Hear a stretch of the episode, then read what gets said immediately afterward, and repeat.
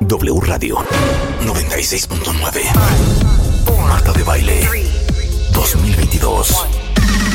Hey, let's get this party started. Doctores, abogadas, psicólogos, actrices, cantantes, nutriólogos, escritoras, enólogos, todos los especialistas. Todos los especialistas. Todos los invitados, todas las alegrías. Marta de Baile en W. En radio, en Instagram, en YouTube, en Facebook, en Twitter, en TikTok. Estamos en todos lados. Estamos de regreso. Y estamos donde estés. Marta de Baile 2022. En W. Son las 10 dos de la tarde en W Radio. Bienvenidos, cuentavientes. ¿Cuál de la tarde? De la mañana. Bienvenidos, qué bueno que están con nosotros. Hoy, obviamente, traemos algo cargado de alegrías.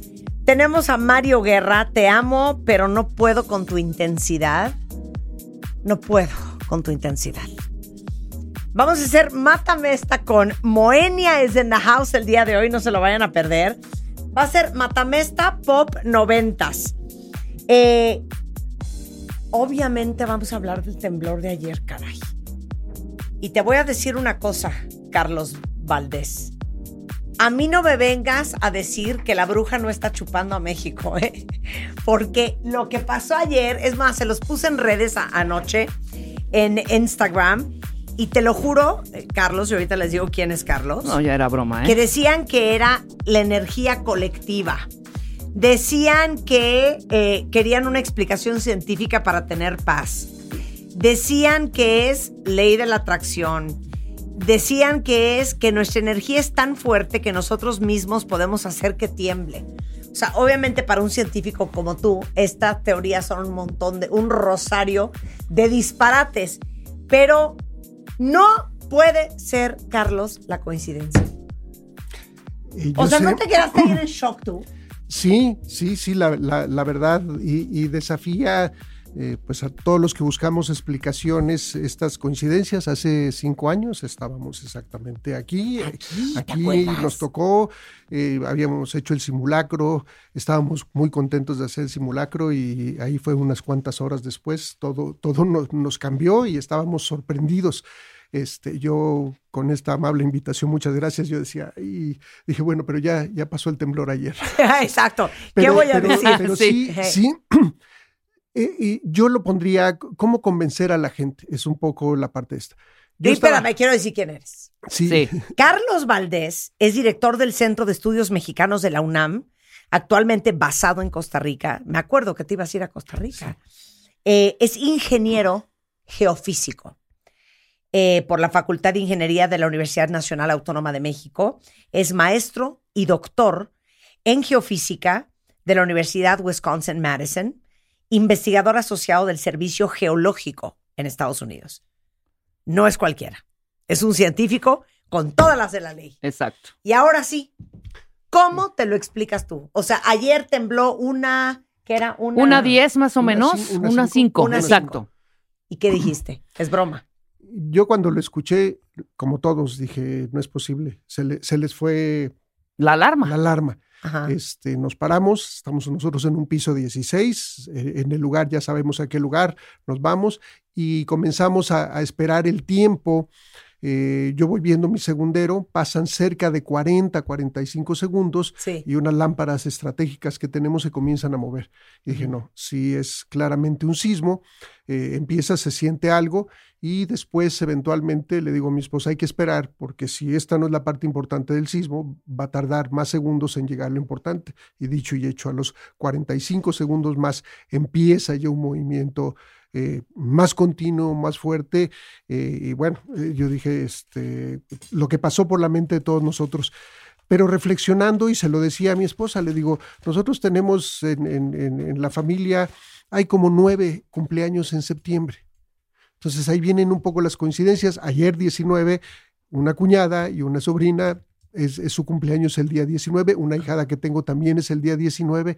Entonces, eh, el- el- la coincidencia de la, de la fecha exacta, porque lo hicimos después del, del 2017, en un grupo de 45 personas, eh, preguntó quien estaba dirigiendo la reunión, eh, váyanos diciendo cada, cada uno de ustedes cuál es su fecha de nacimiento. Ok, no tengo idea de dónde vas, pero ok. Y, y cuando íbamos a la mitad, dos ya habían coincidido. Entonces no es tan extraño el que, digamos, 19 de septiembre. Claro, ¿por qué un sismo? Ahí viene la otra parte. O sea, Ajá. la coincidencia no es, no es difícil.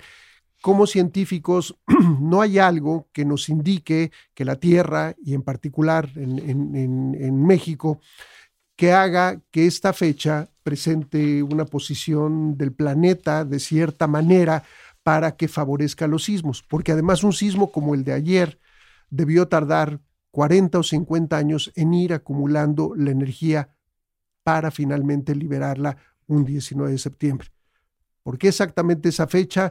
Y ahí es donde empezamos a pensar, ¿y por qué en un día antes o un día A ver, después? vuelve a repetir eso de la acumulación de la energía. Sí, el, el proceso, el, el área de ruptura es un área de ruptura muy grande. Para este sismo debe de tener unos 70 kilómetros de ancho por unos 40 o 50 de, de largo por ancho. O sea, son dimensiones muy grandes. Calcularon ya el desplazamiento más importante en la parte eh, central y es un poco más de un metro, metro y medio. O sea, toda una, una sección, hagan de cuenta que formamos una fila de aquí a Cuernavaca, 60 kilómetros, y de repente a todos les pedimos que se muevan un metro. Ese es, ese es el proceso.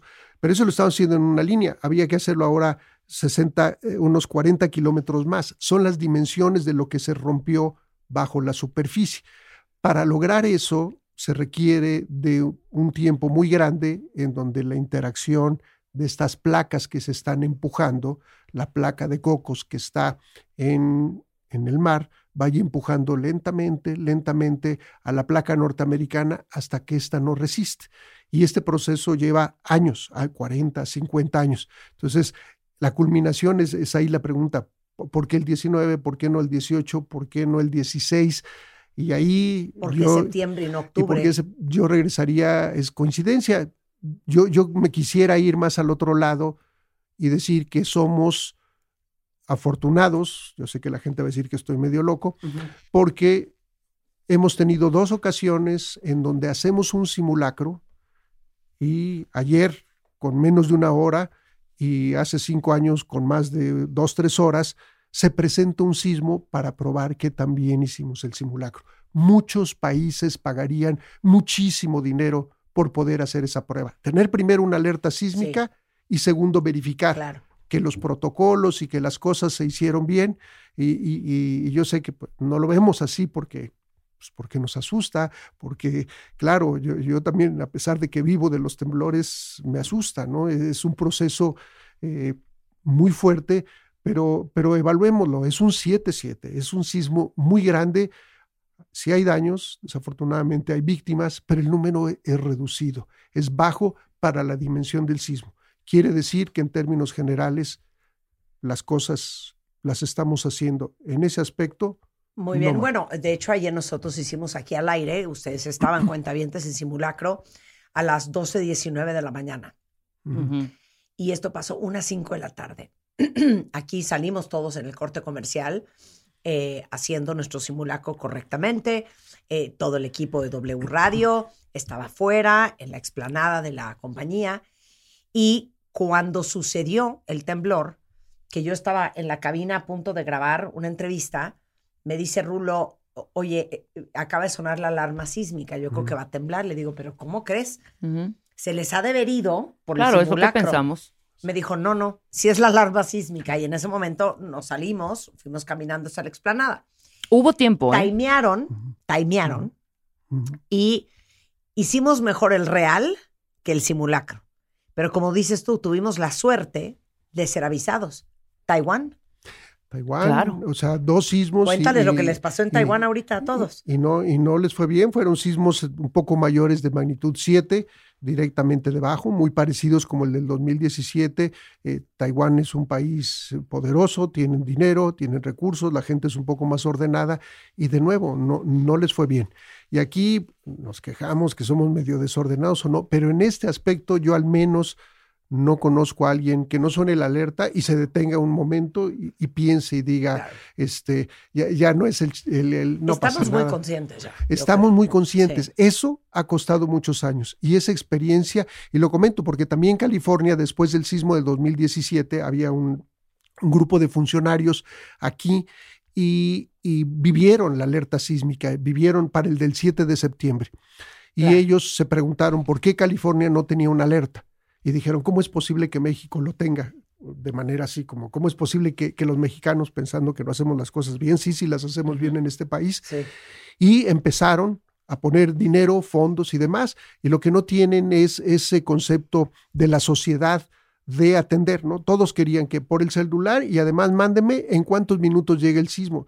Y le digo, eh, eh, es, eh, se puede hacer, pero la posibilidad de fallas es muy alta. Y en cambio aquí la escuchamos y todo mundo deja de hacer lo que hace y nos vemos con cara de, de, sorpresa de qué pasó. Pero actuamos. Y eso, insisto, es algo que genera envidia en otros lugares. Nosotros estamos ahora en Costa Rica, un lugar en donde tiembla y no lo hay. No, no, no hay eh, eh, en este agosto, en este, en este agosto, en, este agosto tuvieron el segundo simulacro este, nacional. Eh, la gente sale, no sabe qué hacer, se regresan rápidamente. Este, bueno, nosotros no debemos de criticar, esas son las políticas del país, pero yo me siento desprotegido y no hay una alerta están viendo cómo hacerlo, cómo implementarlo. Entonces yo veo el proceso una vez que lo implementen y el proceso de que lo vayan probando lleva muchos años. Y aquí... Por lo menos eso tenemos. Volverá a temblar, desafortunadamente. No, ahorita sí. vamos para allá. ahorita vamos para allá. pero, no empujen, no empujen. A ver, mi lógica, mi lógica, no habiendo estudiado todo lo que estudiaste tú, Carlos, es, ¿no será que hay una acumulación durante los meses, los primeros ocho o nueve meses del año, que llega a su punto, digamos, de ebullición o a su punto máximo en septiembre. Eh, o sea, no hay, no, no, se está cocinando esto enero, febrero, marzo, abril, mayo, junio, julio, agosto, septiembre. Eh, en, el, en el caso, eh, eso lo habíamos visto, si me desvío un poquitito, con el caso del Popocatépetl. el Popocatépetl, que inició el 21 de diciembre de 1994 y continúa todavía, en diciembre siempre tenía actividad importante.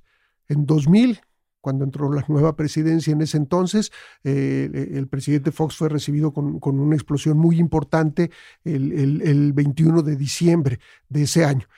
Y ahí la propuesta era que la época de lluvias, que comenzaba desde mayo, junio, julio, el agua iba penetrando finalmente y llegaba a ponerse en contacto con la parte en donde había material magmático muy caliente y que el toque pensemos ahí ahora una fogata que hagamos, por ejemplo, aquí en un lugar cerrado, si, si tenemos la fogata ya muy viva y le aventamos una cubetada de agua, la vamos a apagar, pero esa agua se va a convertir en vapor y vamos a sentir una ola de calor. Mucha presión. Si somos un poco más audaces y le aventamos una cubeta de gasolina, vamos a ver que el impacto es severo.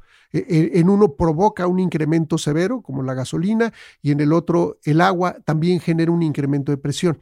Entonces, la explicación la buscábamos ahí. El agua que se va permeando, que tarda tiempo, ese tiempo de, la temporada de lluvias, y finalmente en diciembre ocurre eso. Pero con los temblores no. Porque ah, la parte, muy express. porque, porque la parte de los temblores, eh, la zona le decimos sismogenética, en donde se generan los sismos, es profunda, ocurren a profundidad, a kilómetros de profundidad, en donde ya los elementos superficiales no intervienen, el agua no llega hasta ese punto, otra vez solo el movimiento de las placas que lentamente se va acumulando, este, es lo que lo produce. Y en ese caso son muchos los años que se va acumulando esa, esa energía para finalmente eh, producir este sismo. No es extraño, Michoacán y Guerrero y Oaxaca son estados con sismicidades importantes. Pero ¿por qué? ¿Sobre qué están? Explícale a la audiencia. Está la parte del Pacífico, la parte del mar, eh, todo ese mar, la costa del Pacífico, desde los estados de Jalisco, Colima, bajamos a Michoacán, Guerrero, Oaxaca y Chiapas. Eh, frente a ellos, en el mar, está lo que se llama la placa de cocos. Es una placa oceánica que se genera a unos, ahí yo diría unos 1.500, 2.000 kilómetros de distancia. Es un lugar que se llama eh, eh, eh, la zona de acreación, en donde material magmático del interior de la Tierra sale a la superficie y va empujando esta placa.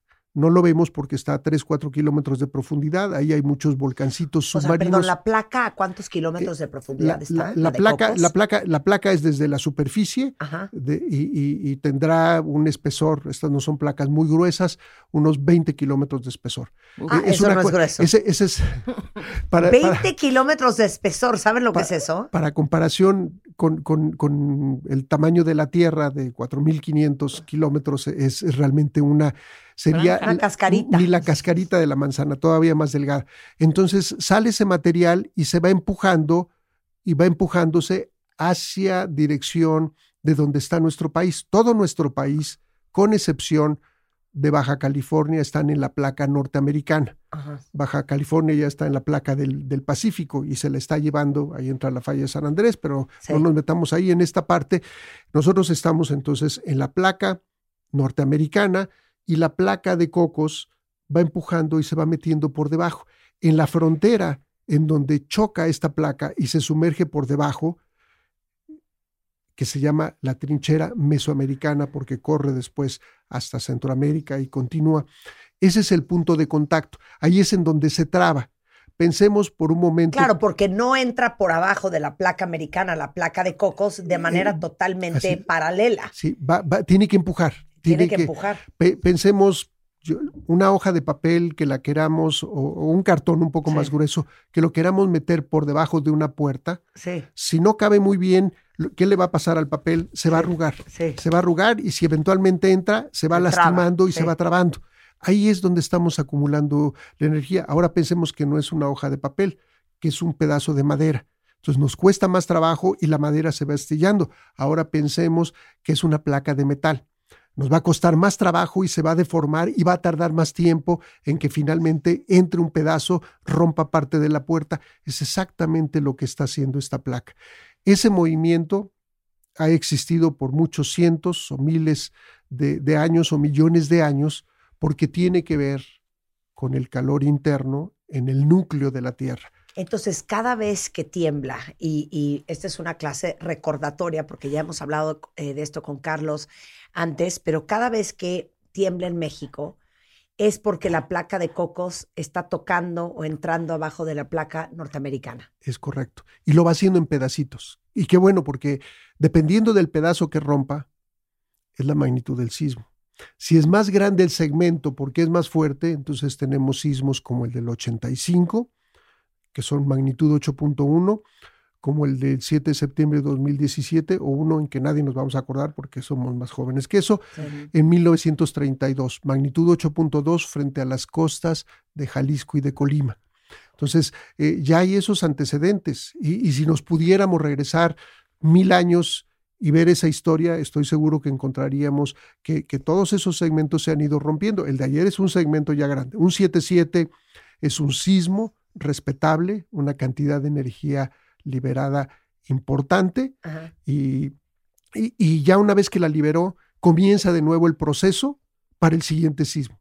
Tardará 50, 60 años en volver a acumular energía y en ese sismo se volverá a producir, perdón, en ese lugar se volverá a producir un sismo, no necesariamente de este tamaño, puede ser menor o pudiera ser más grande, ahí es en donde como científicos quisiéramos saber y por eso estudiamos, ya que pasan los sismos, hacemos una gran cantidad de estudios ya muy particulares sobre el proceso de ruptura, eh, eh, en dónde, cómo se rompió, cosas que a la gente, a ellos sabe, lo que les importa es la magnitud del lugar y, si va a temblar o no. Ok, entonces, el que esa placa de cocos se mueva, eh, más bien, la placa de cocos siempre se está moviendo, siempre. Siempre se está moviendo. Y, Lo que hace que haya un signo es cuando rosa. exacto, se traba. Se traba. Se, viene empujando desde acá, desde lo que un nombre medio raro, la dorsal del Pacífico Este, así se llama en donde sale. Eh, desde ahí se va moviendo y el, el, desplazamiento promedio es unos 4 o 5 centímetros por año. O sea, estamos hablando de, cosas muy pequeñas que pasan desapercibidas al ser humano, pero esto va acumulando, es, es, otra vez lo de la tabla. Si yo voy empujando poquito a poco esa tabla, esa tabla voy oyendo cómo va crujiendo poco a poco, hasta que finalmente, después de una hora de estarla empujando, ya choca con la puerta. Ya choca con la puerta y ya, ya se rompe, así es. Ok. Tú dices que no eh, está tan abajo, tan profundo, lo, la, influencia eh, a la placa de cocos, que no tendría que ver nada lo de arriba. El medio ambiente no tiene ningún impacto. Entonces, mi teoría de que esto se va calentando como el popo no tiene nada que ver. ¿Sigues pensando, Carlos, que lo que pasó ayer es una coincidencia? O sea, matemáticamente creo que alguien sacó la estadística ayer, algún eh, actuario, de que era punto cero, cero, cero, No, aquí está. Fue que seguramente lo conoces, José Luis Mateos, que es de especialista en sistemas complejos del Instituto de Física de la UNAM. Ajá. ¿Cuáles son las posibilidades de que tres sismos de más de 7 grados se registren en un país en 3-19 de septiembre? La estadística dice que es una por 133.225, es decir, 0.000 751%. O sea, 0.0000751%. uno en 135 mil no me parece mucho. 133 ¿eh? mil 225. pero, pero, además ahí... Lo pero ve el porcentaje. lo que hay que ver ahí es la, la, el tiempo en el que haces estadística. Si regresamos al punto de que la Tierra, o sea, hablar de un millón de años en la Tierra es nada, comparado con los 4.500 millones que tiene más o menos. Entonces, en un millón de años, si hacemos esa estadística, yo estoy seguro que 19 de septiembre se va a repetir constantemente. Es un poco como la lotería. Si, si compramos un boletito de la lotería o del melate, difícilmente nos lo sacamos, pero hay alguien que sí se lo saca, ¿no? Y eventualmente si compramos siempre el mismo boleto, la posibilidad es que nos lo sacamos, entonces, que nos lo saquemos. Entonces, eh, eh, la, la parte y yo sé que ya hice muchas enemistades con la familia, dicen, ¿cómo es posible? digo, pero, pero es, es coincidencia y por eso les digo, vean todos los cumpleaños que tenemos. O sea, llega septiembre y todos los días felicidades a fulanito, felicidades a fulanito. Pues sí, es coincidencia. entonces es, es, es una coincidencia. O la energía, como decía Marta, la energía... Este, o sea, cero energía cero colectiva. Cero es el poder del colectivo humano, cero. Hasta, están sugiriendo no hacer simulacro en los 19. Sí, a mí me parece muy interesante esa percepción. Es difícil saber si el colectivo. Yo lo que sí vi es que una semana antes eh, había mucha información. El simulacro a las 12.19, el simulacro el lunes, y todo mundo, ¿no? Y, y, nos mandábamos mensajes, el simulacro, el simulacro. Si existe un colectivo, ¿por qué no lo usamos para mejorar el país? ¿Por qué no nos ponemos a trabajar más duro? ¿Por qué no hacemos las cosas de esta forma? Entonces, verlo. Y, yo pues creo que si, funciona bien y si no, sigamos haciendo simulacros. Yo siento que es la parte de estar preocupados por la placa de cocos, mejor preocúpense por las situaciones que está en el país. Exactamente, y a trabajar todos. Y trabajemos en colectivo. Oye, obviamente no te puedo dejar ir regresando del corte. Hay muchas preguntas de la audiencia y sobre todo ¿qué nos espera? O sea, ¿qué ves para los siguientes meses? ¿Vendrán réplicas? Cualquier otra pregunta que tengan con el gran Carlos Valdés, director del Centro de Estudios Mexicanos de la UNAM, ahora basado en Costa Rica, ingeniero geofísico y doctor y maestro en geofísica por la Universidad de Wisconsin-Madison. Regresando después del corte. Escuchas a Marta de Baile por W Radio. Síguenos en Facebook, Marta de Baile. Y en Twitter, arroba Marta de Baile, Marta de Baile 2022. Estamos de regreso. Y estamos... Donde estés. Y son las 10.33 de la mañana. Estamos de regreso en W Radio platicando con Carlos Valdés González. Él es maestro y doctor en geofísica en la Universidad de Wisconsin-Madison y aparte ha sido investigador asociado en el Servicio Geológico en Estados Unidos y actualmente director de estudios mexicanos de la UNAM en Costa Rica del Centro de Estudios Mexicanos de la UNAM en Costa Rica. Valga la redundancia. Oigan, vamos a la sesión de preguntas y respuestas porque obviamente ya pasamos la primera media hora conversando con Carlos, que es un científico sobre la coincidencia de que ayer 19 de septiembre temblara. No, no es el colectivo, no, no es el poder del mexicano, no, no es una energía, no, no es el cúmulo de lo que sucedió en la placa tectónica de Cocos en los primeros ocho meses del año. Es coincidencia. ¿Estamos de acuerdo? Es correcto. es coincidencia. Bueno, aquí la gente está preguntando, a ver, eh, ¿va a volver a temblar pronto? Saca tu Eh, bolita mágica, Carlos. De hecho, de hecho, tiembla todos los días. Eh, habría que establecer varias cosas. Alrededor de 60 sismos registra el servicio sismológico a diario. Con las réplicas tendremos más. Es común que tiemble, pero pasan desapercibidos, son muy pequeños. Sí. Estos sismos grandes son recurrentes. En promedio tenemos uno de estos sismos, uno y medio de estos sismos por año. O sea, es un país sísmicamente activo, no sabemos cuándo va a temblar, por eso los simulacros y, y ojalá, ojalá que no existiera, pero ya lo dijimos, los sismos representan y nos indican que el planeta sigue siendo un planeta vivo. Tiene que ver con procesos eh, más del origen del planeta y, y a- así es. ¿Qué tenemos que hacer? Saber cómo construir. Cómo debemos actuar ante un sismo. Esa es la mejor alternativa. A ver, esta es una muy buena apreciación de Jaime Paredes, que es un cuentaviente muy activo en este programa, Carlos. Dice, ¿tú crees que tenga que ver el calentamiento global, el ritmo, el ciclo de estas placas tectónicas? Sí, la, la pregunta de Jaime es, ¿Y lo están midiendo? es muy importante, pero eh, no, el calentamiento global no tiene que ver, porque todos estos procesos atmosféricos que estamos cambiando por la emisión de gases de efecto invernadero, eh, eh, su efecto es muy superficial. O sea, calientan la superficie de la Tierra, la formación de estos ciclones y huracanes tropicales que ahora inundan por muchos lados. Cuando el agua se permea, el agua lo hace a escasos metros o cuando muy profundo, un kilómetro. Entonces no altera todo este proceso del que hemos hablado, del movimiento de las placas, que tiene que ver con un calor interno mucho más profundo. Sí, Se antoja, se antoja por- porque sí, está coincidiendo claro. en septiembre.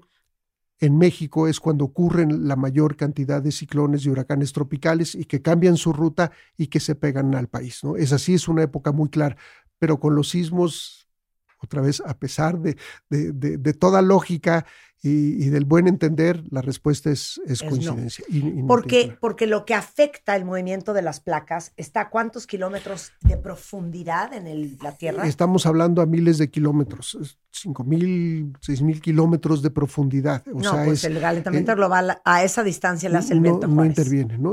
Y curiosamente al revés, sí, el, el proceso de este calentamiento fue lo que generó finalmente la atmósfera, los volcanes, que se crearon los mares y que permitieron entonces la formación de la vida. Si Ajá. lográramos apagar el calor interno de la Tierra, se acabarían los sismos, se acabarían los volcanes, pero también se acabaría la atmósfera. Por supuesto, los de las ciencias de la Tierra no tendríamos empleo, no importa, pero acabaríamos con la vida en el planeta. Entonces, es un proceso. Hay que entender que así es, así se comporta este, este planeta llamado Tierra. Claro. Ahora, esta es otra pregunta interesante de un cuentaviente eh, que dice Angie Montaño. ¿De qué depende, tomando en cuenta lo que nos acabas de explicar, que la placa de cocos eh, entra por abajo de la placa norteamericana, que sea oscilatorio o trepidatorio? El, proceso de entrada es el empuje. La placa oceánica es una placa más pequeña y cuando se topa con la placa norteamericana, que es una placa más gruesa, comienza a ir por debajo. Le llamamos proceso de subducción. Eh, los sismos tienen un comportamiento eh, que en tres dimensiones generan movimiento en las tres direcciones. Tendemos a llamarlos oscilatorios y trepidatorios, no porque el sismo lo provoque, sino los efectos. A mayor distancia tiende a prevalecer las ondas superficiales que tienen más un movimiento de oscilación que de trepidación. Si estamos cerca del epicentro, yo estoy seguro que si le preguntamos a alguien de, de Cualcomán cómo lo sintieron, como un empuje muy violento, como lo sentimos el 19 de septiembre del 2017. Todos Ujú. sentimos movimientos trepidatorios porque el sismo estaba cercano y abajo. Y en cambio, con el de ayer, ya alejado 438 kilómetros, ese movimiento es más bien de un vaivén. Pero es una caracterización para, para llamarlos. Técnicamente tienen el componente también vertical, pero ya es tan pequeño que no lo sentimos y no lo percibimos como seres humanos a esta distancia. Ok. eh, no, es que Alex eh, pregunta, ¿las grandes construcciones pueden provocar los sismos? Es que recordemos que lo que impacta ese movimiento está a miles de kilómetros de distancia en la profundidad de la Tierra. Nada de lo que hagamos aquí arriba impacta lo que hay adentro. No, no es muy pequeño el efecto y el peso de los edificios, lo que se hace en las cimentaciones es se excava un volumen de tierra que es equivalente al peso que va a tener el edificio. Entonces, literalmente, aunque quede un edificio muy alto, el, el- el peso literalmente es el mismo para que no haya esta diferenciación. Solo cuando eso no se calcula vemos que, que una, una edificación grande empieza a dañar o a lastimar a las, a las casas pequeñas. Pero no, el, el- peso de los edificios no, no, tiene, no tiene un efecto en la producción de los sismos. Oye, entonces no es un foco rojo este último sismo de ayer. Eh, no, yo diría que es un proceso normal, no quiere decir que, que vaya a haber menos temblores o que vaya a haber más. Estamos en términos generales bajo, bajo la estadística. Eh, es, es normal, es común que tiemble. Eh, Lo que no es normal ni común es que se conviertan en desastres. Ahí, por eso, regresamos al punto, participar en simulacros, proponer simulacros con la familia, Está muy bien el participar, por supuesto, en el que pide el gobierno, pero hagamos nosotros mismos simulacros. Yo me acuerdo que cuando estábamos aquí hace cinco años lo estaba viendo, eh, yo había visto el piano que tienen aquí, que es un piano muy bonito, Sí. que, que para mí es un poco de riesgo porque da hacia la puerta de Sí, salida. claro. Entonces, al menos las patitas, Sí, eh, el sí, que ajustarlo, estén amarradas. que estén amarradas para que el piano, ahora que hablaron de, no de esta oscilación, si nos bloquea la salida, este, estamos en una situación complicada. Pero menciono esto porque necesitamos evaluar nuestro entorno.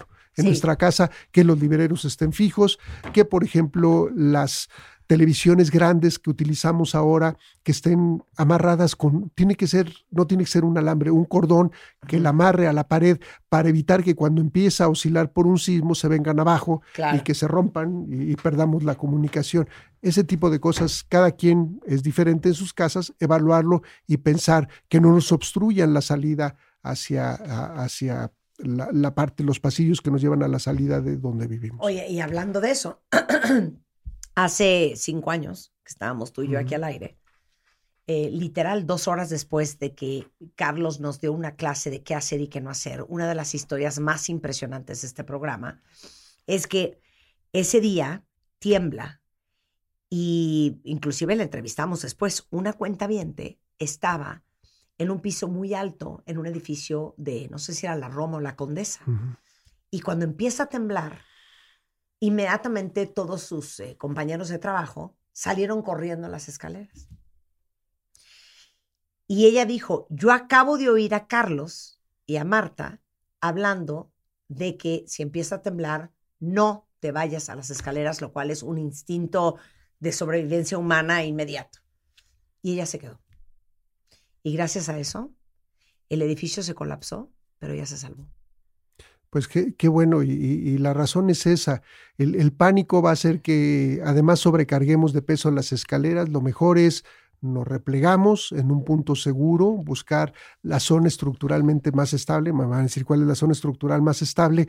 Es en donde hay más columnas, tratar de identificar las columnas, sino buscar un amigo, un Las ingeniero que nos ayude a, a conocer cuál es la parte estructural del edificio de la casa más segura para que en ese sitio rápidamente, cuando empecemos a escuchar la alerta o cuando comience a temblar el sismo, nos paremos ahí y ya que las cosas se calmaron, entonces sí, con orden, salgamos rápidamente, pero ya con orden. Qué bueno que esta persona pues nos hizo caso, nos hace sentir bien.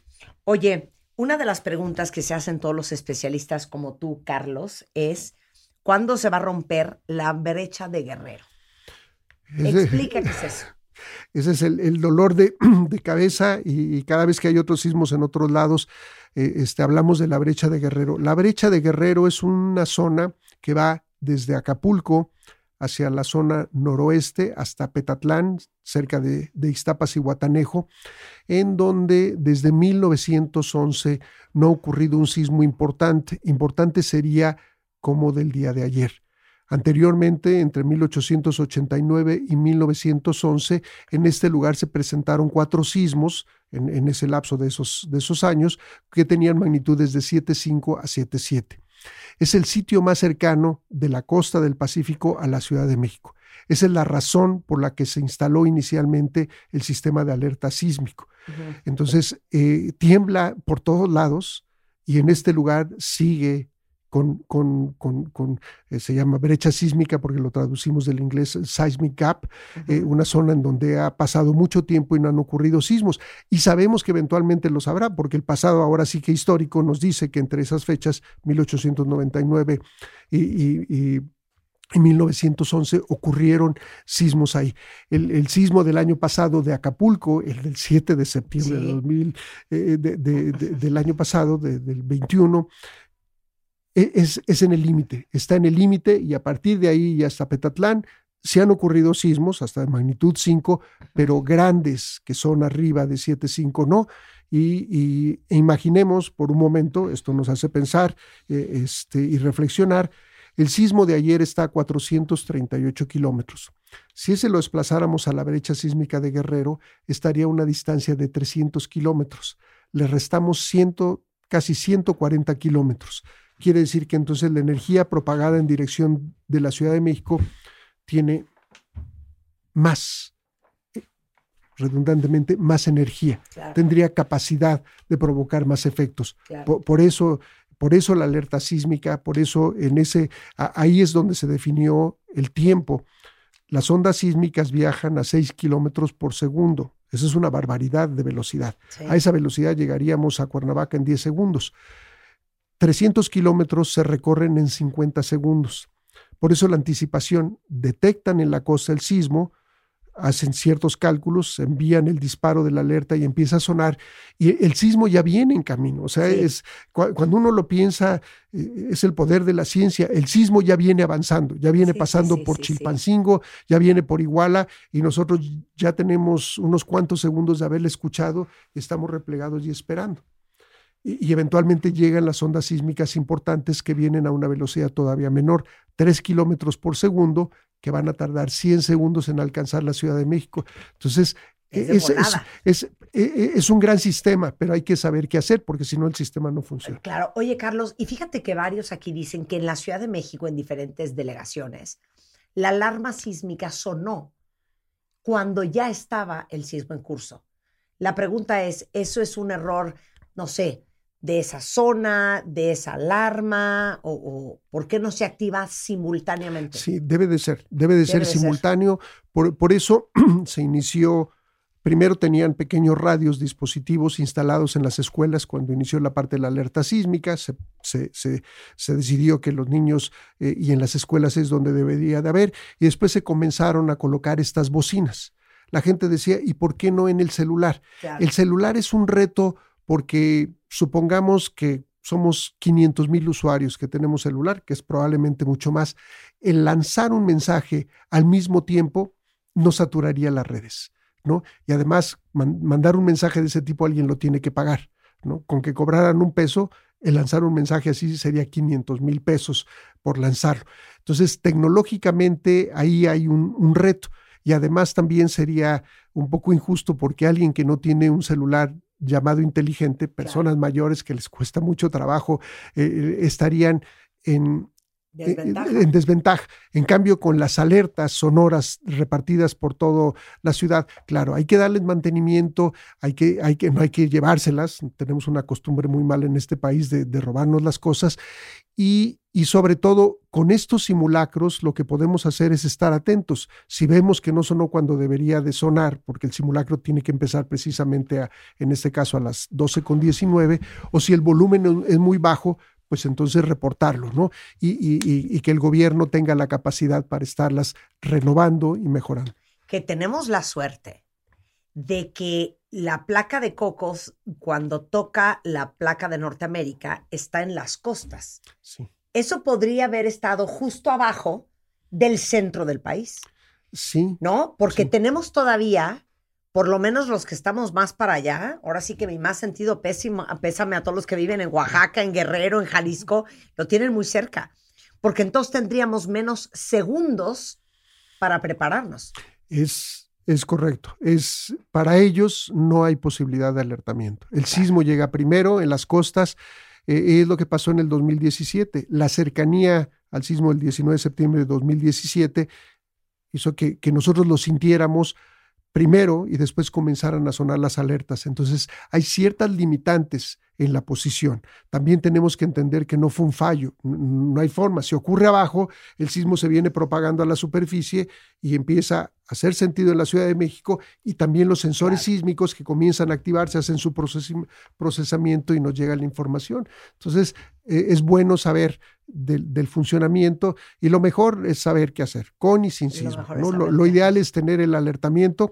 Eh, si es penoso, en Guerrero, en la brecha sísmica de Guerrero, ellos tendrán muy poca oportunidad de ser alertados en tiempo y nosotros tendremos una ventaja de varios segundos acá. Este, y claro, al revés, con el del 2017 ellos tuvieron la ventaja de que nosotros lo sentimos y ellos pudieron ser alertados cuando llegó el sismo en ese caso. Claro. Y algo que dices muy bonito y me encantaría que lo pudieras resumir en dos minutos. Pero les digo una cosa, ¿quién de ustedes tiene un plan de protección familiar? ¿Quién de ustedes tiene eh, hasta identificaciones en, en sus mascotas, ¿no? Collares con identificación, porque esa es otra tragedia en los desastres naturales, los pobres animales.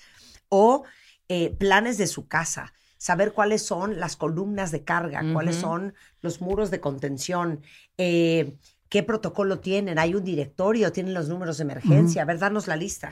Sí, eh, me traje un, un- un mini, ¿Un un, kit? un mini kit. Ay, te aquí amo, con- Carlos, con- vean el mini kit de Carlos. Este, este no reemplaza la mochila de, emergencia, pero por Sí. ejemplo, una, una, una navaja, yo pienso que Sí, es, es sí. útil la navaja. Tenemos una pequeña lamparita, aquí está Sí. la, la lamparita, Sí. y voy a hacer un silbato, están los dos sí, juntos, sí. es bastante fuerte. pero Venga. Es un sonido, es muy pequeño, pero tiene un sonido muy importante si estamos atorados o si no hay Te luz. Entonces, el tenerlo aquí, este, este lo colocamos, lo colocamos en el picaporte de las puertas de la casa, de la salida. Si se va la luz, tenemos esa posibilidad. Ajá. Todavía un cubrebocas porque la cosa Sí. está medio complicada. Un USB en donde está la información guardada. Aquí están escaneados documentos como son las actas de nacimiento, papeles de la casa, de los vehículos, eh, el pasaporte, todo. Eh, en este pequeño dispositivo tengo toda la información.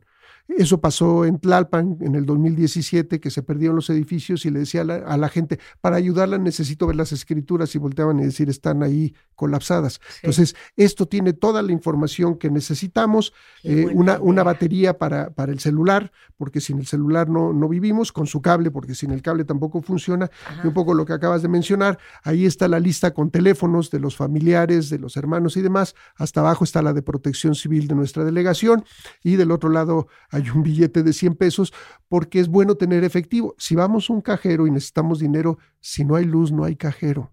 Entonces, con todo y que yo enseñe mi tarjeta, no nos van a dejar tener nada. Entonces, si tenemos algo de dinero, nos facilitan ciertas cosas. Y la ventaja es que pues todo cabe en, este, en esta pequeña bolsita y podemos entonces traerlo con nosotros o tenerlo, por ejemplo, en el trabajo. Y lo decíamos, no reemplaza a uno que tengamos, que debemos de tener más grande, que tenga, por ejemplo, un pequeño botiquín, que tenga agua, que tenga alimentos enlatados, que tenga, lo dijiste muy bien, fotografías de los familiares y de las mascotas. Si yo tengo que buscar a mi gatito que no lo encuentro, oiga, es un gato negro así, mira, aquí está la foto, eh, si lo vi o no lo vi. Si alguno de mis parientes no llega, no está, mire, esta es la persona que estoy buscando, facilita eso. Eh, medicina si es necesario, si tenemos niños pequeños, pues un pequeño juguete que guarden ellos ahí para tranquilizarlo y eso discutirlo con la familia, preguntarle ¿Qué consideran ustedes que debería de ser importante que tengamos en esta mochila? Nosotros teníamos un casco ahí, nada más que decía yo, pues es un solo casco, Sí. ¿quién se lo va a poner? Este, no, lo- no lo sé, pero, pero tenerlo. Pero este, este es un, yo lo llamaría un mini kit y, ya nos da esa seguridad de, de que no me tengo que preocupar si cargué el celular, Mira, si tengo el- el- dinero. ¿no? el- el- no, es que yo con el cable Con del el- celular, la linterna. y el silbato. Y el silbato, ya. Ya. estás del otro lado. Sí, 100%. Carlos, muchísimas gracias. Carlos Valdés es el director del Centro de Estudios Mexicanos de la UNAM, basado en Costa Rica. pero él es ingeniero geofísico de la UNAM, maestro y doctor en geofísica por la Universidad Wisconsin-Madison y investigador asociado en el Servicio Geológico de los Estados Unidos. Un placer tenerte aquí. Si quieren conectar con él en Twitter es Carlos M. Valdés. Un placer. Muchas gracias. Ahora Marta, sí por que safe travels back. Muchas gracias. Son las Gracias. 10.54 de la mañana en W Radio. Hacemos una pausa y regresando vamos a hablar de Feasibility Light. Más paz, más proactividad, más dinero. Les vamos a explicar qué es. Más adelante, Mario Guerra, te amo, pero con tu intensidad yo no puedo. A regresar. Hoy transmitiendo en vivo desde la XEW, la voz de la América Latina, presentamos los martes de Siempre en Domingo.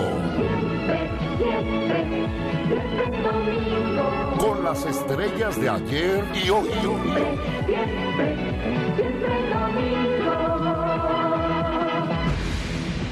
Hoy, nuestro invitado especial. Moenia.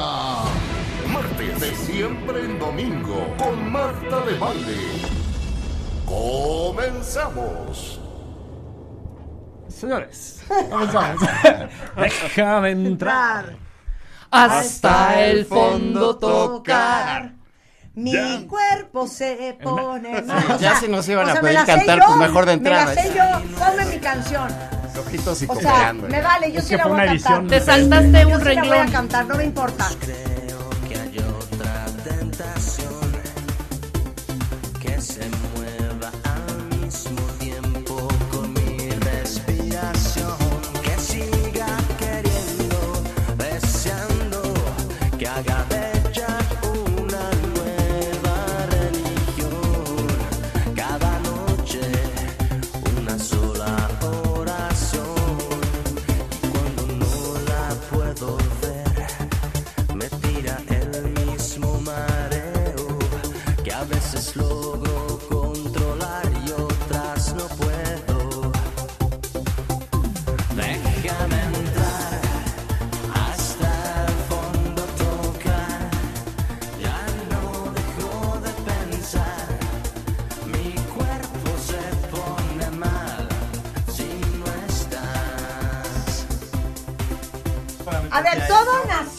todo nació. Todo nació. Todo nació porque hace como dos un semanas. Ah, no. hicimos un matamesta en español y cada quien traía sus listas.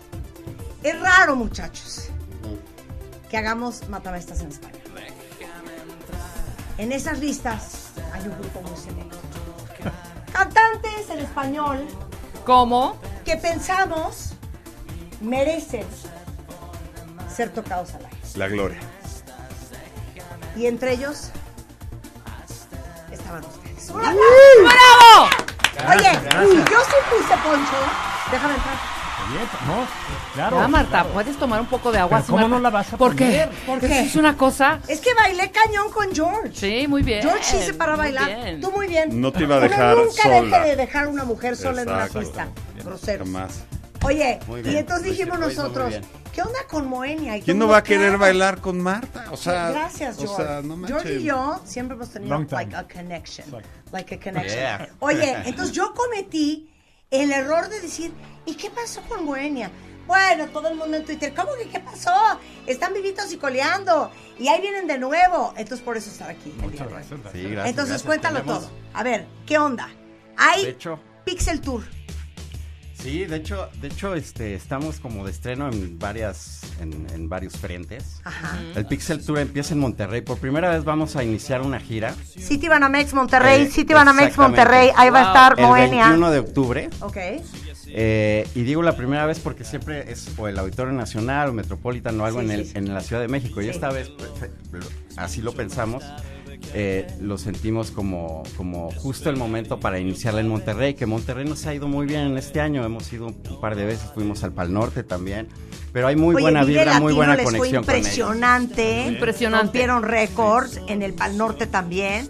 O sea, lo que me estás diciendo es que Moenia gusta. Moenia sigue prendiendo. Sí, bueno, y de hecho, la verdad hay que decirlo, tenemos, tenemos un gran hit, podemos decirlo porque ya lo ves todo en, en las, en las plataformas, ves las, las- tus números. A ver. Un hit número uno por lo menos en la década de los, de los 90, otro 100%. en los, en 2000s. los 2000 y otro Sí. en los 2010, Mira. que fue Morir Tres Veces, que de hecho es la canción más escuchada en nuestras plataformas, Morir Tres Veces, y es del 2012. Espérame un segundo. Es la más escuchada en las plataformas. No. Y déjame entrar. está en Es que no tercer había- lugar. ¿Cuál es? Tercer lugar. No había esos conteos, ¿no? Supongo Exacto, que- déjame entrar, está en tercer lugar. Aparte, déjame entrar, es como la versión en español de Butterfly de Jason Mraz. Ah, claro. Porque Jason Mraz tiene una canción que se llama Butterfly. Ponla, ponla, Rulo. Butterfly, que es el butterfly. Y entonces everything is around the butterfly. Y aquí es como Y déjame perdón, entrar. pero déjame entrar. Yo no creo que esté hablando de a su casa. Pues lee, escu- lee desde el inicio, ahí la, la letra lo dice todo. ¿A dónde había que entrar? ¿A dónde había que pedir permiso Pues para hasta el entrar? fondo, ¿no? Y- Hasta Y hasta el el Pero era sin y- permiso, ¿no? O sea, era, ¿qué onda? ¿no? Pero O sea, hasta el fondo y como que sí tocar qué. Aliviar, si tocar cuál parte, cuál parte El hubiera alma, sido. El alma, el ¿Quién alma. escribió de los tres? ¿Tú? Esta la escribió Juan Carlos. Juan Ah. Carlos, que no está con nosotros. en Ah, este momento. mira.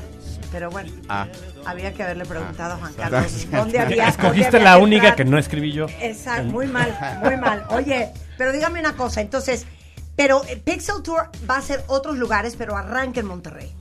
Y luego, sí, ¿para dónde pero además va a ser un show espectacular como, bueno, la gente sabe que cuando va a ver a Moenia sale contento de haber visto un espectáculo eh, en cuanto a tecnología, escenario, eh, todo, em, pues de alto nivel. Y este Pixel Tour es el más de alto nivel que hemos producido. O sea, es que yo me moriría de angustia de hacer una gira. Déjate una gira, un concierto. No, un concierto. Yo Punto. estaría de, ¿cómo vamos a meter esas pantallas, güey? Va- Tráiganse unas más grandes. Y así ah, es, no, ¿eh? si vamos a hacer el concierto, no vamos a hacer estas porquerías. Es que no cabe. el vestuario es que de no Cavalli. cabe, es Así que no cabe. Marta, no De cabe. No, o sea, no. A ver, tráiganme a la Versace. Quiero Sí. que me hagan unos outfits. A la- Aunque sea la Versace Región 4, pero Sí, exacto. Pero a ver, ¿qué armaron? ¿Cómo arman algo así?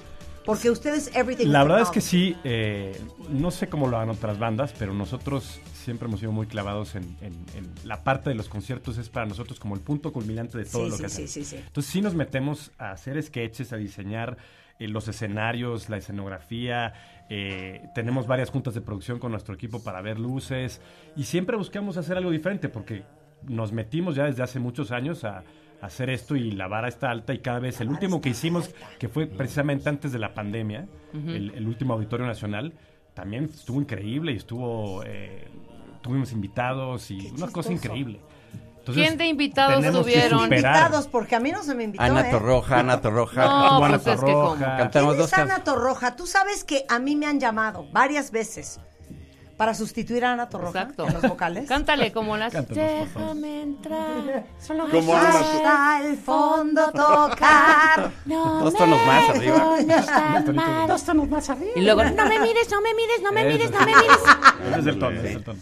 Bueno, pero entonces tuvieron Sí, entonces te digo, siempre disfrutamos muchísimo y sobre todo en estos escenarios como, como el que vamos a tener en Monterrey, el auditorio, que nos permiten pues hacer todo lo que nos gusta. ¿no? Y meten imágenes. Todo, es que como todo. nunca me han invitado Ah. a un concierto. Te vamos a invitar a este, sin duda. Sí. Cuando hagamos el Auditorio Nacional, vas a ver, te ¿Sabes vamos a invitar. Jorge? Muchas gracias, pero me voy a sentar junto a ti, no junto a ellos dos. Ok, pero además, no espérate.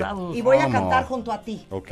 no junto a ellos dos. Y, y lo que pasa es que sabido. también estamos metidos en la creación de, la, de los videos, de, de todo, pero ¿me dejan enseñarle? Ay, obvio, dame, Como dame. pri- primicia. Sí. Sí, claro, Es que, hombre, mira, pues en claro. esta ocasión estamos haciendo algo muy especial.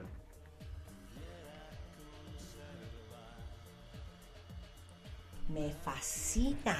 ¿Y así lo van a hacer? Sí. Oh my God. Qué Daft. Punk, who are you? ¿No? Exacto. Eso está Es- con menos presupuesto que Daft Punk, esa es, Pero esa igual es la idea. Pero aparte hechos en casa, ¿eh? tecnología que Está Daft Punk. impresionante. No les puedo enseñar. No, y diseñados No, no, no. en casa por Jorge. Y por mi gran compañero. Pero tú qué dijiste, y si nos ponen unos brasieres de colores. Es que, es que no, es justo lo que decías, que ya cuando ya no se trata del tamaño de las pantallas y de cuánto dinero puedes invertir, es cuando realmente se pone interesante porque tienes que generar ideas. Claro, para que lograr sean- esto, que por sean- supuesto. que sean ¿Quién nuevas, cura? que ¿Quién sean cura? innovadoras y además la base, nuestra base de fans nos ha visto ya muchas veces. Claro. Entonces siempre ¿Cómo tienes sorprender? que... El factor wow para nosotros es bien importante. Que, que Totalmente. salgan y digan, estos güeyes otra vez salí contento, ¿no? De haber invitado a mis amigos y, Por supuesto. y- y de- a un concierto de Moenia. ¿Quién Oye. cura las rolas? ¿Cómo? Eh, Eso siempre me llama la atención. ¿Quién dice, no, mira, esta sí Entre creo los que tres. no? De hecho, ayer Sí, pero estábamos Poncho ya iba armando. a descomponer sí, el playlist. Que Ayer, ayer estábamos armando el playlist. Y yo estoy a punto también. para el de Ajá. Monterrey. Ajá. ¿no? ¿Y qué dijiste? Y, eh, y se me ocurrió, pero no lo hice. Descabellada. Iba yo a sacar, déjame entrar. Dije, si ¡No, le damos hombre! un- Si le damos un break a esta canción. Como siempre. Claro que no. Te voy a decir una cosa. A ver, díselo. Fuimos a ver a díselo Michael. frente. Fuimos a ver a Michael Bublé. Ajá. Fuimos al auditorio. Sí. No se pudo. No, no pudimos. Ninguna canción. Ah, porque querías las de Navidad. No, no, no. No seas payaso, Poncho. No, queríamos No, todas. a ver, no te vayas lejos. Yo fui a ver a Jamiroquai. No Bueno, Jamiroquai, espérame, no, no. se pudo, no se pudo cantar. Porque, pues sí, sí cantó Space Cowboy y Seven Days in Sunny June, pero era, no era Seven Days in Sunny June. Yo les voy a dar una recomendación. Los nuevos, los nuevos lanzamientos a la radio. otro La nostalgia al concierto. Sí, totalmente. ¿No? La verdad es que... eh, sí. No, yo no le sabía- permitiste Yo sabía sacarlo. que me lo iban a batear. Cuando tú vas de fan a un concierto entiendes perfectamente eso. ¿Qué? Y eso de, de que cuando vas tú de fan a un concierto, si quieres cantar y quieres cantar las Pero- canciones pero- que te lleven a memoria. Sí, porque pero las también- Y canciones luego lo son nuevo también. 100%, pero aparte quieres cantar lo más cercano a the fucking original version. Claro. También, Ok, mira, Claro. también, también lo hemos hablado, también Ok, lo hemos hablado. habla. sí. Por ejemplo, en Déjame entrar, yo quiero escuchar Déjame entrar hasta el fondo tocar. No quiero. Mi cuerpo se pone mal si no estás. No quieres escuchar. Lo que no quiero es- entrar hasta el fondo tocar. Es- Exacto, esa es una no. parte. O déjame entrar Déjame hasta entrar. el fondo ves, tocar. cantar, Sí, no, no, no, no. De pronto vale, le no vale, cambian no el vale. ritmo, le No cambian la no melodía. No, no hombre, no, no, no. 100%. También danos chance, tenemos 30 años Me acabas- tocando estas canciones. Pero te Somos dejes ¿Qué robots. dijiste, eh? ¿Qué- Luis qué Miguel lo hace mucho. Por eso no lo queremos. Luis Miguel lo hace mucho. ¿Sabes qué? Por eso no lo hemos invitado. Exacto. Y por eso no lo hemos invitado. Nos Justo cambia todo el show. Nos ya que cambia estás. todo el show. Y así no se puede cantar. Y a. Michael Bublé tampoco se le va a invitar. Exactamente. Porque esas son payasadas. ¿Cómo que no cantó Jingle Bell? Ok. Este es un reto. Muy bien.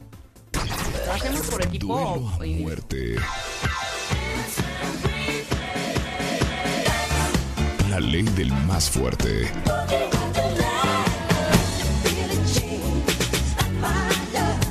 Un solo ganador. A ver, mátame esta. A ver si como roncan duermen. Oye, pero a ver, una pregunta. ¿Tiene que ser contundente o, o tiene que ser algo de lo que me gusta personalmente? Yo te voy a decir cómo tiene que ser. Aquí se van a abrir las líneas telefónicas. Ajá, y la gente va a votar. Dios Ah. mío. Y somos un, un equipo. Ya gané. Moenia es un equipo. O sea que si mi dice siente muy sala, sacarepunta y pone una payasada, los hunde a los dos. Exacto. Ok. ¿Ok? Rebeca y yo vamos Otro a un equipo. equipo. Ajá. ¿Ok? Buen punto. Y aquí es A morir, lo que ¿eh? ustedes creen Y a matar. que va a jalar más carreta. Ah, ¿Ok? ya está. ¿Ok? En español y en inglés, Vas a ¿eh? poner Cat Stevens de los Peace Train. 90s, Oye, ¿no? muy buena rola. No estoy segura que va a conquistar. Oye, que es que a mí siempre me ha gustado este Oasis. No sé si va a pegar. O Yellow Submarine de Eh, los tiene que ser Beatles. noventero. No sabemos. Tiene que ser noventero por un respeto a tu época ¿En y a la nuestra. No, cero, en el idioma en que tú quieras, francés, japonés, alemán. Japonés no me Lástima que la maldita primavera en italiano no es de los No, 90. exacto, no es de los noventas. Muy bien, ok. ¿Quién va a empezar? A ver, yo digo, en este momento, para tener más bien el bloque que sigue, porque si no. pero ustedes están 52. listos o empiezo yo. Siempre? ¿Quieres que yo confío en ti? ¿Están ustedes listos? Vamos a darle al.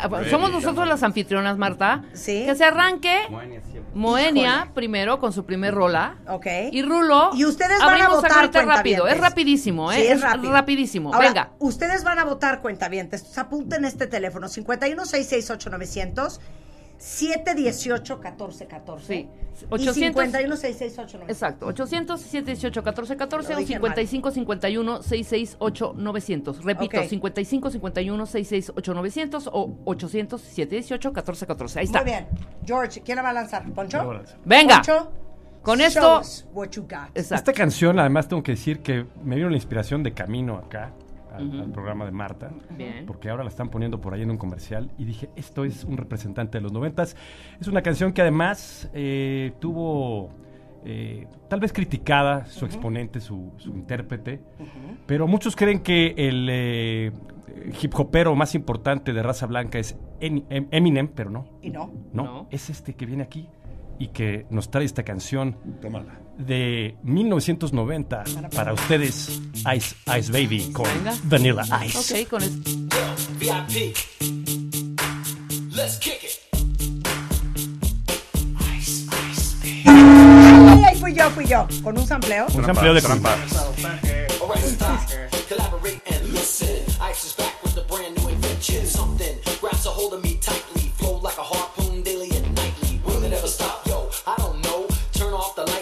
And I'll glow. To the extreme, I rock a mic like a vandal. Light up a stage and wax a chump like a candle. Dance. The speaker that booms. I'm killing your brain like a poisonous mushroom. Deadly. When I play a dope melody, anything less than the best is a Es neta que esto es lo que hay que matar. Ok, Nunca mata. hubiera pensado Vámonos, que mata. Moenia se iba a rifar un Vanilla Ice. Vanilla ¿Saben a qué se dedica Vanilla Vanillazo. Ice el día de hoy? No. Eh, flipea casas en Florida. Ah, Te lo juro, compra casas del bien, destruidas, las compone y las vende. Bueno, ¿A qué no se dedican negocio. ustedes en su tiempo libre, muchachos? ¿A qué? ¿A qué se dedican, no netas? Eh, tiempo, o sea, tiempo libre, tiempo libre. Ajá, o sea, no, no, no. ¿A qué se dedican no que no sea la música? Este, a ver, Bueno, en mi caso ahí cuando estoy quieran pro- contestar. Produciendo, estoy produciendo shows. Tengo un show que se llama Magic Nights, de puro New Wave en inglés. Ya la temporada cool! ya comenzó ¡Qué en cool! el Asha Bar. ¿En dónde? quieran, los miércoles, en el Asha. Asha, ¿dónde está? Oye, Eh, está ¿No te suena eso sur, de Magic San Nights? Ángel. Magic Nights. Ok, Magic Night, el Magic Circus. Claro. Es, por, ok. es toda la música que escuchábamos en Ok, muy bien. yo ¿Y- y tengo. tú? Bueno, ya estás, o la suelto. Un, un hotelillo en San Miguel de Allende. Ajá. Están invitados, se llama Clandestino Hotel. San Ay, qué padre. y yo estoy en un equipo de, de gente profesional de audio que se llama Fonolar, que estamos trabajando con Carlos Cortés, el ganador del Oscar. Ah, sí, claro. Mira, muy bien. Vámonos. Lo que se nos se dice lo que se nos ofrezca. Exacto. Ok, ¿ya la traes tú? Pues sí. ¿O la sí. pongo yo? ¿La traes ahí ya? ¿Ya la tienes No, no, ya? No, si tú ya la, te- ya Ah, la- pues, la tengo. Órale, vámonos. Yo voy con esto, que la verdad es que es un one hit wonder, una sola rola. Exacto. Pero killer song. Trépale. Y esto suena así. ¿Quién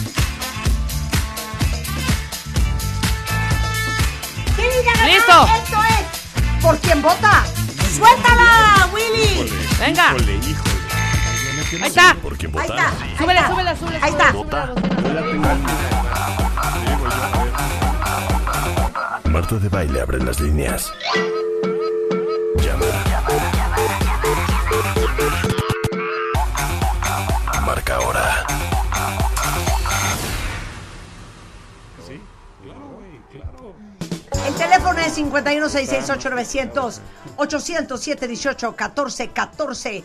¿Por quién vota? A tres votos, ¿ok? A tres votos. ¿Por Venga, quién Marta. vota? ¿Por Moenia o por el equipo? W. El ¡Eh, equipo W! 1-0, 1-0. Muy bien. 1-0. Muy bien. 1-0. Ok. Muy buenos días. ¿Por quién vota? Buenos días, sí, Hola, porque buenos vota. días por Moenia. ¡Ah! Gracias, Uno, gracias, uno. tía. Vanilla es más choteado que Gloria Gaynor, hombre. ok, 1-1. Muy buenos días. ¿Por quién vota? ¿Por Ice, quién? Ice Ice Ice Baby. Ice Ice Baby. A ver. Dios, Dios, Dios. No les Uy, van a regalar boletos si ganan. Es que yo digo que a, a tre- a tres no, a cinco, como siempre. Bueno, a cinco. Sí, a cinco, va. como siempre. A ver, muy buenos días. ¿Por quién vota? Van Por cambiando los Marta de baile, claro. ¡Eh! Muy bien. Dos, dos. Bravo. Dos, dos, dos, Dos, dos. dos, dos, dos. Sí. Jesús Cristo. Muy buenos días. ¿Por quién vota? Y voto por Marta y Rebeca. ¡Eso! ¡Tres tres, dos, tres, dos, tres, No dos. les van a regalar un coche, no les van a regalar un coche. Pero nosotros A ver, digan ustedes. Buenos días, ¿por quién votas? Hola, yo voto por, Ma- Marte, ¿por quién? soy por Marta. ¡Eso! Tus fans, pues, Cuatro, pues, dos, obviamente. cuatro, ¿Por qué dos. te va a ganar a ti? No, perdón, Hagamos la votación en el Auditorio. Nacional. A ver, vamos a hacerla. Muy ¿Dónde buenos está el días, ¿por quién interventor? vota? Mira, ya está, se molestó. Ya está, se molestó señor. Se asustó. Muy buenos días, ¿por quién vota? Por las únicas e inigualables Marta y Rebeca. ¡La primera ronda! ¡Ronda ganada! esta cómo Moenia la ganamos nosotros! ¡Rola completa, Rulo! Regresando del corte, Moenia va a tener otra oportunidad. Vamos a ver si logra salir adelante. Que también hay Size Baby, hijo. Y obviamente tenemos boletos para el tour, ¿no? Esta es esta que escuchamos. Te haces morir tres veces, la canción más escuchada en plataforma. A ver, súbele, súbele, esta novela ya llegó al final. Ahora que no hay nada que esconder, se te ha ocurrido no quererme ver.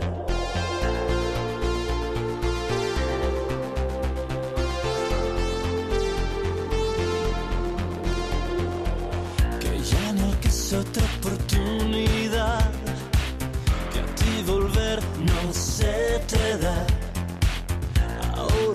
Te has clavado en mí, ahora que solo quiero ir por ti, me dices que ya no, que se me pasará,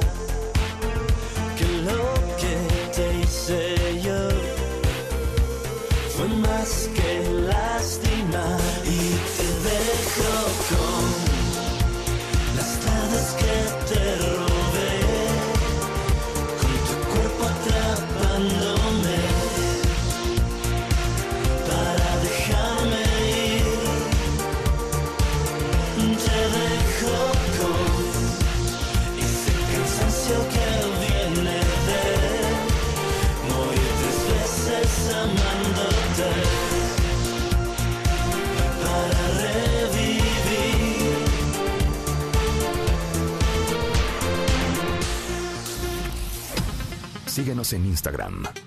Marta de Baile. No te pierdas lo mejor de Marta de Baile, dentro y fuera de la cabina. Marta de Baile 2022. Estamos de regreso. Y estamos donde estés. 12 y 8 de la tarde en W Radio. Estamos celebrando a Moenia, que déjenme decirles que va a estar el próximo 13 de octubre en Eh, no, 21 de octubre 21 de octubre, ya dije en, la fecha. en Monterrey. eh, en el Pixel Tour. comenzando el Pixel Tour, es una nueva era para Moenia. Eh, y, y bueno, estamos nerviosos porque lo que hablábamos de, de presentar algo innovador y que realmente sea diferente en pues las todas las giras que ha dado Moenia, que ya son Perfecto. algunas Perfecto. desde 1997. Perfecto. Perfecto. Esto es 21 de octubre, Pixel Tour, Auditorio City, City Banamex de Monterrey, para que todos los que nos escuchan en Monterrey se pongan las pilas. El sábado estamos en Colombia, rápido lo digo, este, Sí, porque claro. es un festival Nos muy oye importante. mucho en Colombia. Este año nos han invitado al Vive Latino y a este festival en Colombia que es de los más importantes. Y es algo bien importante para Moenia porque nosotros nos, nos hacían medio el feo en el circuito rock, en la escena rock. Yo creo que nos veían muy fresas o muy pop. Sí. Y ahora, pues la verdad es que nos ha ido muy bien en, en- en la escena rock también. Y, y es algo que, que justo cuando ya no nos importaba lograr, este comenzó a, a suceder. Y, y es, y es que se está cerrando una como pin- pinza in- interesante. Y eso es lo que ha hecho que como en este de gira pues por todo el país y, en varios países también. Ay, qué bueno. Entonces, todos los que nos escuchan en Colombia sepan que para allá va Moenia. ¿Cómo se llama El domingo, el, domingo. Se llama... Muy bien. No, el domingo A tocamos. ver, estamos en una competencia aquí y que si tienen que robar cabezas y tiene que salir sangre. Rodarán adelante. ahorita. Es un matamesta de los noventas entre Moenia y nosotros. Y ustedes van a tomar la decisión. La primera ronda nos coronamos Rebeca y yo. ¿Qué pasará en la segunda? ¿Podrá empatar Moenia? Claro que sí. Gallitos salen, ¿no? ¿Eh? Gallitos salen. Exacto. Nosotros. Ustedes van a votar. Vamos a abrir las líneas. El teléfono es 51 668 900 807 18 14 14. ¿Están listos? Sí, listos. Jorge, Poncho, Alex. Listos. Listos. Bueno, esta, esta canción es, un, es de uno de los grupos más importantes de la historia del rock eh, internacional. Son irlandeses. Esa gira en particular fue una de las giras más sorprendentes. Yo creo que jamás o pocas veces se va a poder volver a ver un, un escenario como el que ellos hicieron para esa gira. La canción se llama Discotech y estos son YouTube. Sabía que ibas a decir que la Sí, gira es a ver, venga. La gira TV. Es Bob Marley. Es, ah, mira. Suéltala. Bueno, suéltala. Se atienen, ¿A ¿eh? qué estábamos jugando? Se atienen. No, no la soltaste. Nos están Ahí haciendo está. trampa. Súbale. Ahí está. ¿Quién la pongo acá?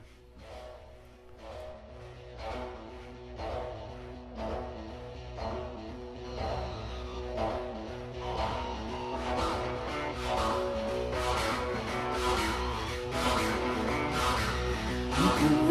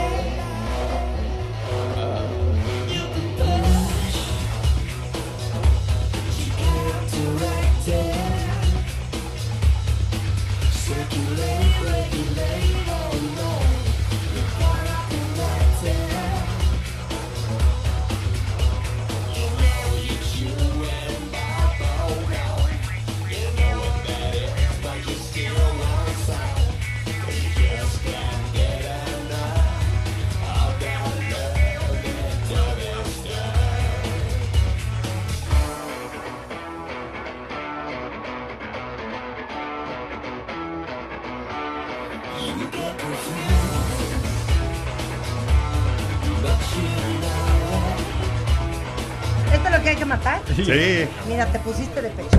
¿Cómo Te pusiste de pechito. Y mira, no vamos a soltar las bombas. Vamos a soltar algo que ustedes deben de conocer muy bien. Sí. Que pensase yo que ustedes debiesen apreciar. Ah, ya. Pero no los queremos aplastar. Vamos a poner una canción que probablemente, probablemente, No, no, no. Vamos a ganar. vamos a ganar. Punto, sí. Bueno, pues yo me remonto La a sueltas. Boston, Massachusetts, Boston, Massachusetts. A un gran, gran, gran DJ de música house y electrónica. Y esto suena así.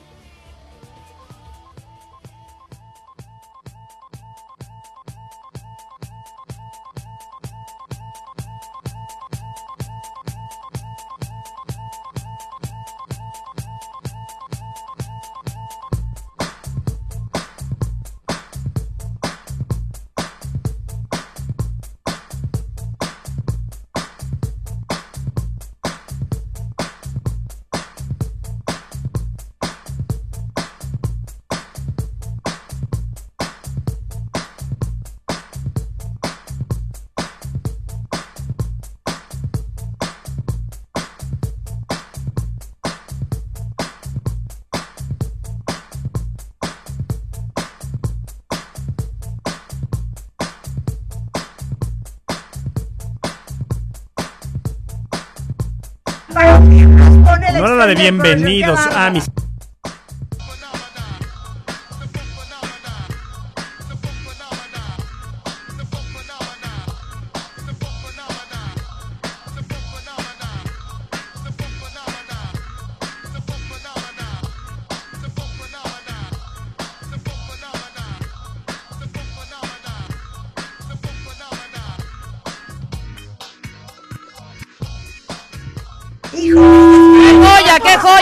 Venga, venga, venga. amo, Arman Van Helden. Alex Silerio. Vamos, era. vamos. Pero no lo sé. Ahora sí, con esta vamos. no me consta, Rick. No te hundas en tu propio barco, sí, hombre. a menos ¿Qué, de que Arman Van Helden sea más famoso que YouTube. No sé. Pero ¿qué decía la rola? No entendí, perdería. perdón. Sí. Sí, sí, sí. Si no, sí se va a ver como muy amañado esto. ¿eh? Vamos. Ok, va YouTube contra Arman, Arman Van Helden. Por favor, señores. Venga. La razón días. debe de ganar. ¿Por quién vota? Por Marta y Rebeca. 1-0. Páscate. Es la- Vámonos, ya habías hablado, ya habías hablado. Lo vamos a hacer en el Hola, auditorio. buenas tardes. ¿Por quién vota? Hola, yo voto por Marta de baile. ¡Eh! ¡Cero! ¡Cero! Contesta, contesta, contesta, nacidas, contesta. Ok, Hola, ¿por quién votas? Hola, por Moenia, por supuesto. 2-1, 2-1. Ay, 2-1, 2-1. Contesten. Muy buenos bueno. días. Sí, por favor, A ver, ¿tu contesta, voto? Jorge. Bueno, sí, ¿por quién votas? Hola, por Moenia. 2-2. Gracias. Qué raro Gracias. que cuando hablan ellos Exacto, votan a ver. por ellos. Muy buenos días, bienvenidos a W Radio. ¿Por quién vota? Por Moenia. Ah, Ay, hola. 3-2. 3-2. Hola, buenos días. ¿Por quién vota? Moenia. Moenia, Gracias. claramente. 4-2. Moenia, 4-2, no importa. A uno, estamos Sí, a uno. Ayúdenos, cuentavientes, Hola, ¿qué tal? ayúdenos. ¿Cómo estás? Dame tu voto, por favor. Por Moenia. Gracias. ¡Cinco de ¡Rola! Gracias. ¡Rola! ¡Rola ¡Se completa! lleva la corona! Ponla, Ok, ponla, ponla. ¿Quién le trae? Pon, pon rola completa, rola tú, completa. Ahora va el desempate, ¿eh? 1-1. Ya, este va a ser el No, ya, desempate. va el desempate, va el desempate, rápido. Ya, sí, rápido. Va el desempate. Sí, así es, así es esto. Ok, Noventas, ok, ya, ya estoy listo. ¿La pongo? Noventas, venga, venga, suéltala. Con esto va con esto. ¿Pueden sea, subir, por favor? Súbele. Ok, súbele.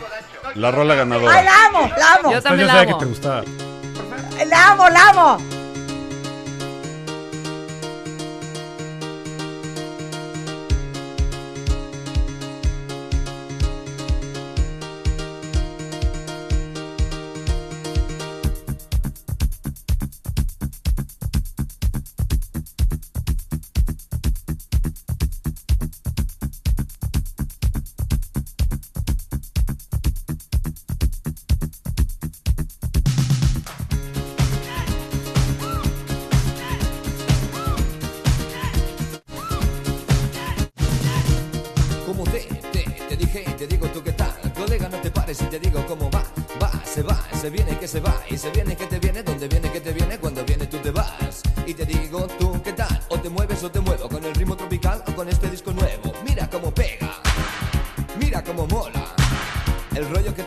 Siempre está de moda Los viejos y carrozas como niños y mayores Lo bailan como locos y se rompen los tendones. Mira cómo canto Mira cómo bailo. Me muevo, me agarro y no me caigo. Sobre la cabina casi toda desmontada Con agujas de diamante y platina incorporada Te lo canto por el micro, en vivo y en directo En esta discoteca de aquí del centro. Con luces de colores y paredes de cemento Con barras de licores y butacas con asiento. Como te, te, te digo que te digo que te vengas tú conmigo. Cuando quieras tú te vienes donde quede yo contigo. Colega Si con esto no te mueves ni con uno, ni con otro, ni con cien Ni con cien, ni con cien Ok, gran canción de Ahí está. Bravo. Alex, aplausos. Muy bien. Vamos, vamos, pero, pero, traemos competencia. Traemos Vamos a ver, bomba. vamos a ver. Suelta la bomba ya. No sé, no sé quién va a ganar. Bueno, voy a Este decir es el algo. desempate, cuentavientes. Exacto. Lo necesitamos. 51 668 900 807 18 14 14. El desempate. Y matamos a Moenia en W Radio. Véngase, Ah, Moenio. sí. Familia Moenia, véngase. Ay, no, no, esa no era la versión. Espérense. ¡Hombre! Espérense, Bien, espérense. tómenlo, en Ah, cuenta, tómenlo en cuenta. Hundiendo la, Hay un la poquito de nervios.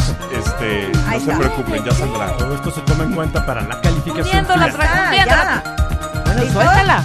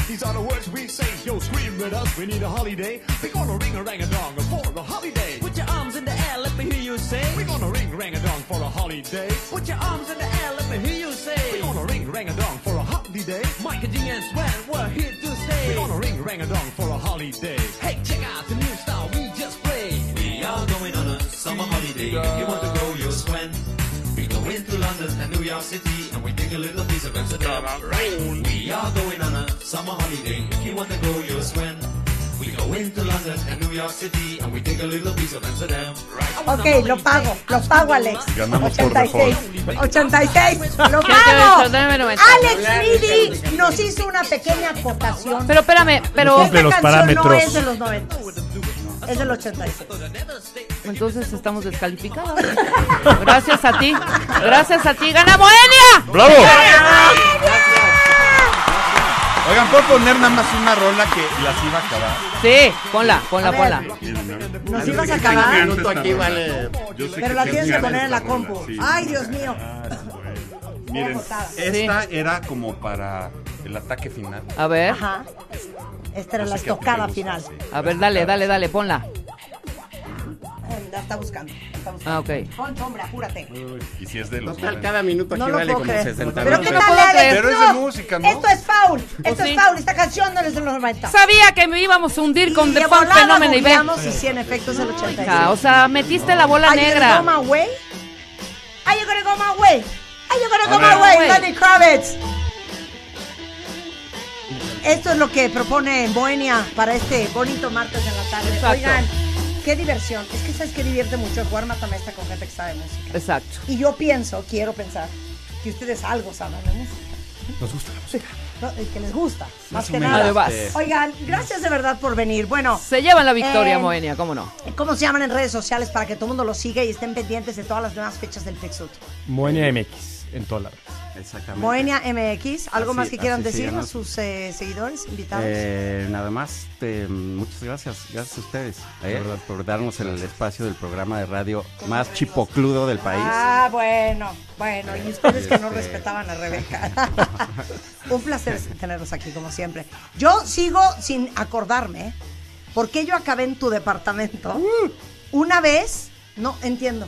Mi amor, no es lo que Y parece. estaba, no, y estaba tu estudio, yo iba con alguien, íbamos a algo de trabajo.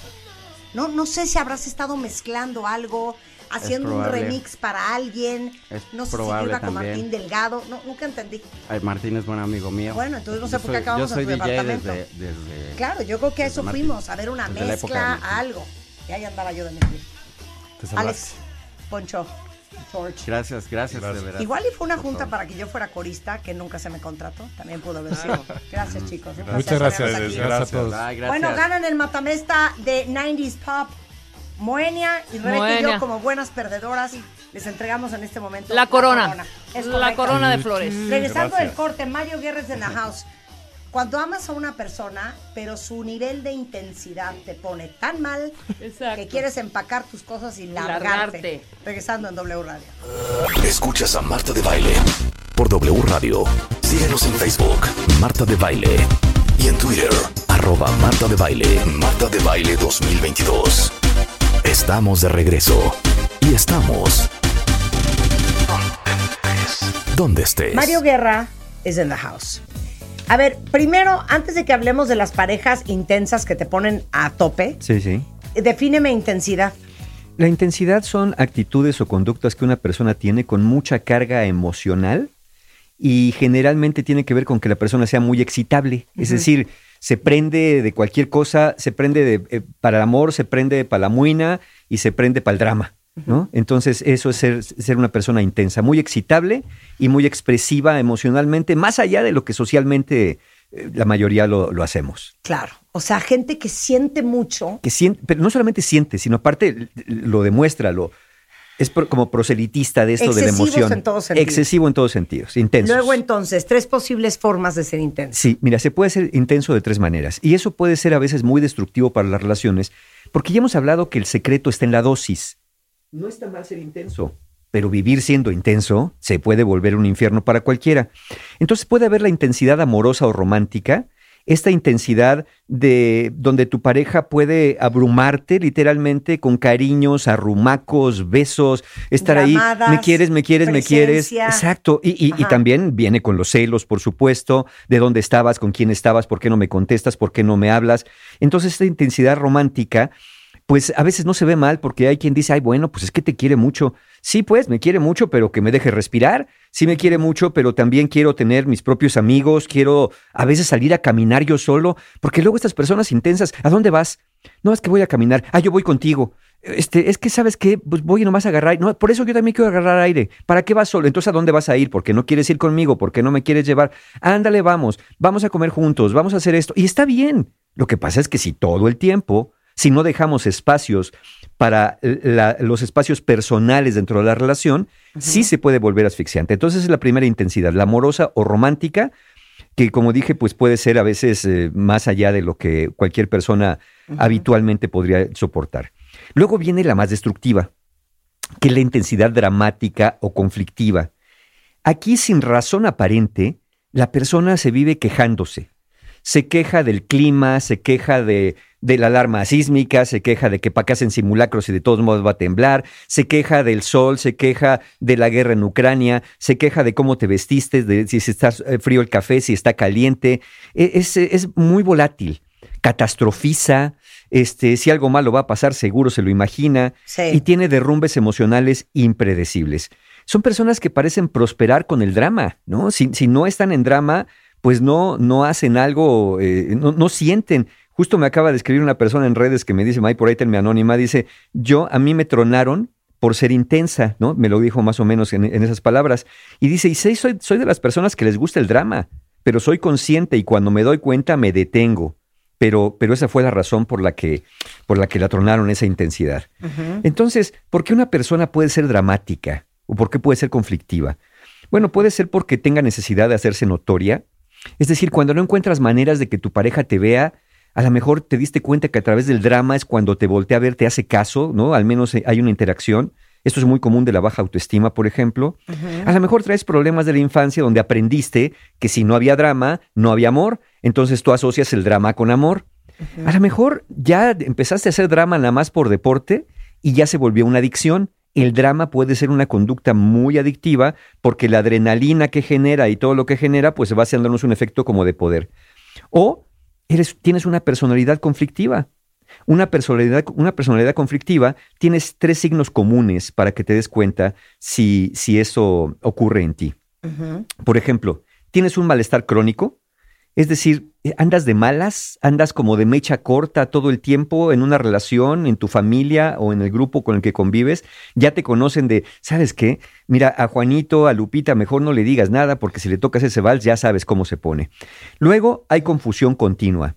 No tienes claro lo que estás sintiendo, hasta para ti es impredecible y si no sabes lo que sientes, si no sabes lo que quieres, pues no vas a buscar lo que necesitas. Entonces, ese es el segundo síntoma. Y el tercer síntoma, vives en conflicto continuo. Toda esa carga emocional se tiene que ir para alguna parte. Pero como no tienes rumbo, como no sabes lo que sientes y como andas de malitas todo el tiempo, pues ese, eso, eh, hagas de cuenta que explota en todas direcciones y al que ande cerca le cae. Y eso se proyecta en las relaciones. Porque aparte siento que otra definición de intensidad es que tu reacción no es necesariamente proporcional al evento. Sí, sí, claro. Sí, sí. se- Es desproporcionada. es desproporcionada para la mayoría de las personas. Para ti puede parecer justificada, pero acuérdense que vivimos en un entorno social, cuentavientes, y que esos códigos sociales, si no los podemos identificar, es decir, si yo no encuentro, la mayoría de nosotros no encontramos por qué te pones así, lo, lo más común es que digamos, pues quién sabe qué le pasó, anda malito de sus nervios en un momento dado. Entonces, ese es el gran problema. Y luego viene la tercera intensidad, que es la intensidad entusiasta. En esta, por ejemplo, a mí en lo personal sí me da cierta comezón esta intensidad, porque son estas personas que se levantan en la mañana y dicen, buenos días, señor sol, buenos días, señor pajarito, qué hermoso que es lunes, bienvenida a la vida, hay problemas, no importa, los problemas se van, pero la vida sonríe. Son estas personas hiperoptimistas a veces que a todo mundo saludan. El otro día veía una persona, me contaba, decía, es que Mario, y, y- y te saluda y te agarra, ¿no? Y yo así, ¿y por qué tienes que ir agarrando a la gente? Es que quiero absorber su energía positiva. Le digo, mira, lo que andas pasando son virus y, babas y bacterias. ¿Cuál energía positiva, no? Y, entonces, no tiene nada de malo, pero, pero haz de cuenta que están como radarcitos de optimismo fuera de contexto. Y es justo lo que decías, Marta. Esto fuera de contexto, cuando dices, ok, está bien ser optimistas cuando eh, tenemos razones o cuando queremos levantar el ánimo. Pero vivir siempre en el high, como si tuvieras metido algo, ¿no? Eso ya en alguna manera ya se sale de contexto. Por ejemplo, son personas que si están planeando su boda, a todo el mundo lo saturan. Mira las flores, mira el ramo, mira la iglesia, ¿qué piensas de esto? ¿Qué piensas del otro? Está padre y van posteando. Faltan 2.499 días para mi boda, faltan 2.498 días para mi boda, faltan 2.497 días y 66 minutos. Y entonces dices todos los días, por Dios, ¿no? Entonces Claro. Es cuando la gente te empieza a cortar de las redes sociales. Exacto. Entonces, el, el problema con este tipo de intensidad es que es, es un problema que casi no se ve. te impide ver lo que hay que reparar. Porque como para ti todo está bien, porque para ti hasta los rayos que caen en tu casa y los terremotos son signos de que algo bueno viene, no te das cuenta, por ejemplo, si hay un problema en tu relación de pareja. No te das cuenta que tu pareja está fastidiada, no te das cuenta que tu pareja puede estar aburrida, no te das cuenta que tu pareja puede tener algún problema y tú piensas que con una sonrisa y una actitud positiva todo se va a solucionar. Y cuando te das cuenta, pues vas a buscar a tu pareja y ya no la encuentras porque hace tres meses se fue de la casa, ¿no? Y tú pensabas que andaba de viaje por el nirvana. Y otro es que también esta intensidad optimista eh, te hace salirte de contexto muy radicalmente.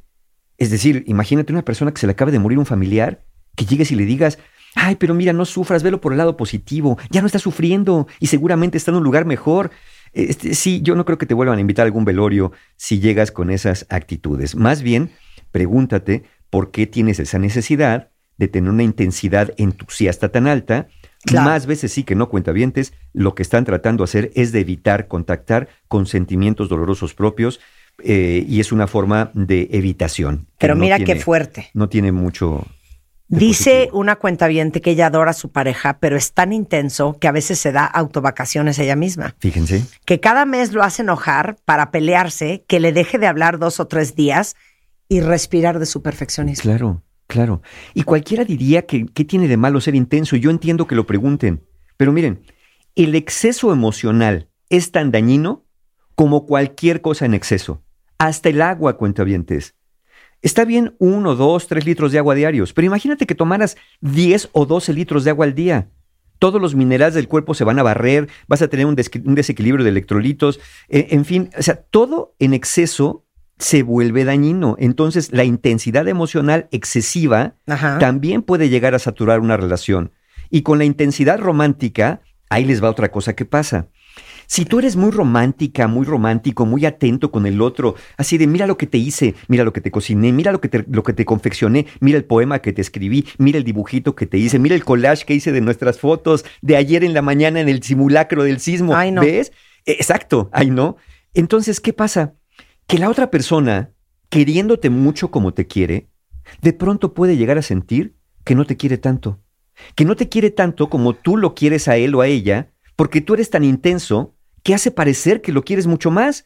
Entonces yo me quedo pensando, útale, mi pareja sí que me quiere, ¿eh? Yo, yo, yo a lo mejor ni la quiero tanto, pues porque, pues porque no le hago collage, no le hago chiqui chiqui, chaca chaca, no le hago arroz con leche, no le hago piojo todas las mañanas, no le preparo un, un tapete de pétalos de rosa cada viernes para que entre a la casa. A mí Ay, no soy tanto. detallista, que esta es otra Exacto. cosa que presiona horrendo. No soy detallista. Exacto, presiona, ¿no? Porque, porque empieza a hacer una, una eh, equiparar de a ver cómo es mi pareja, cómo soy yo, y de pronto, queriéndote mucho, insisto, queriéndote mucho, cuenta tu pareja puede empezar a sentir que no te quiere tanto porque tú eres una persona muy intensa. Y aquellos que digan, pues ni modo, así soy yo y no lo puedo evitar. Bueno, imagínate que eres alcohólico, imagínate que eres violento y golpeador, ni modo que digas así soy yo no lo puedo evitar. No naciste siendo así, ¿no? Por más que jures que sí. ¿Qué creen, ¿Dónde creen que todo eso se modera? En la infancia. ¿Qué hace un niño pequeño o una niña pequeña cuando quiere algo y no se lo dan? Pues hace berrinche. Hace berrinche y llora, o se ríe a carcajadas, o sale corriendo de la nada. Pero después nos aprendemos a socializar, aprendemos a contextualizar las emociones, no a reprimirlas, sino a contextualizarlas para ser seres que vamos cabiendo y siendo más bienvenidos en sociedad. Claro. Entonces, si eso no lo aprendiste en la infancia, no es que así eres, es que así aprendiste a ser y no has hecho nada para moderarte a pesar de que te puedes dar cuenta que tus relaciones de pareja, tus relaciones a veces de amigos y tus relaciones de familia no son tan prósperas. Pero todavía los amigos tienen una, una posibilidad de salvación. Cuando no te ven, descansan de ti un rato. Pero la pareja, la pareja a veces por eso no quiere regresar del trabajo a la casa porque dice, híjole, a ver ahora con qué intensidad me va a salir. Me va a salir con que vamos a cenar quesadillas de un queso Oaxaca riquísimo, de unas tortillas sabrosísimas y que están súper calientitas y súper buenas. Y yo lo que quiero nomás es comerme las quesadillas y, en silencio y en paz porque vengo cansado vengo cansada de allí. Entonces, bueno, algunos dirán, bueno, entonces no le gusta mi intensidad, pues que se vaya. Bueno, y yo digo, y, y en lugar de que se vaya, ¿por qué no mejor moderas tu intensidad? Digo yo, si es que sientes que eso eh, está en una dosis más elevada. Sí. ¿Cómo saber si tú eres la persona intensa o tu pareja es el intolerante o la intolerante? Bueno, no es tan fácil, ¿no? No es tan fácil porque si tu pareja te dice, oye, fíjate que eres intensa, ya sabes cómo te pones, entonces a lo mejor ya por eso ni te dice nada. Pero mira, una persona emocionalmente intensa se puede mostrar muy ofendida si su pareja le sugiere remotamente que la intensidad está perjudicando la relación. Entonces, más bien, hay que tener una toma de conciencia. Si de pronto, ahí les van algunas, algunas tips para detectar si son ustedes los intensos. Piensa en relaciones anteriores tuyas de cualquier tipo, románticas, de familia, de amigos. ¿Alguien, ¿Alguien te ha comentado acerca de tu aparente intensidad o de que eres una persona muy fría? ¿Alguien te ha dicho eso? ¿Ok?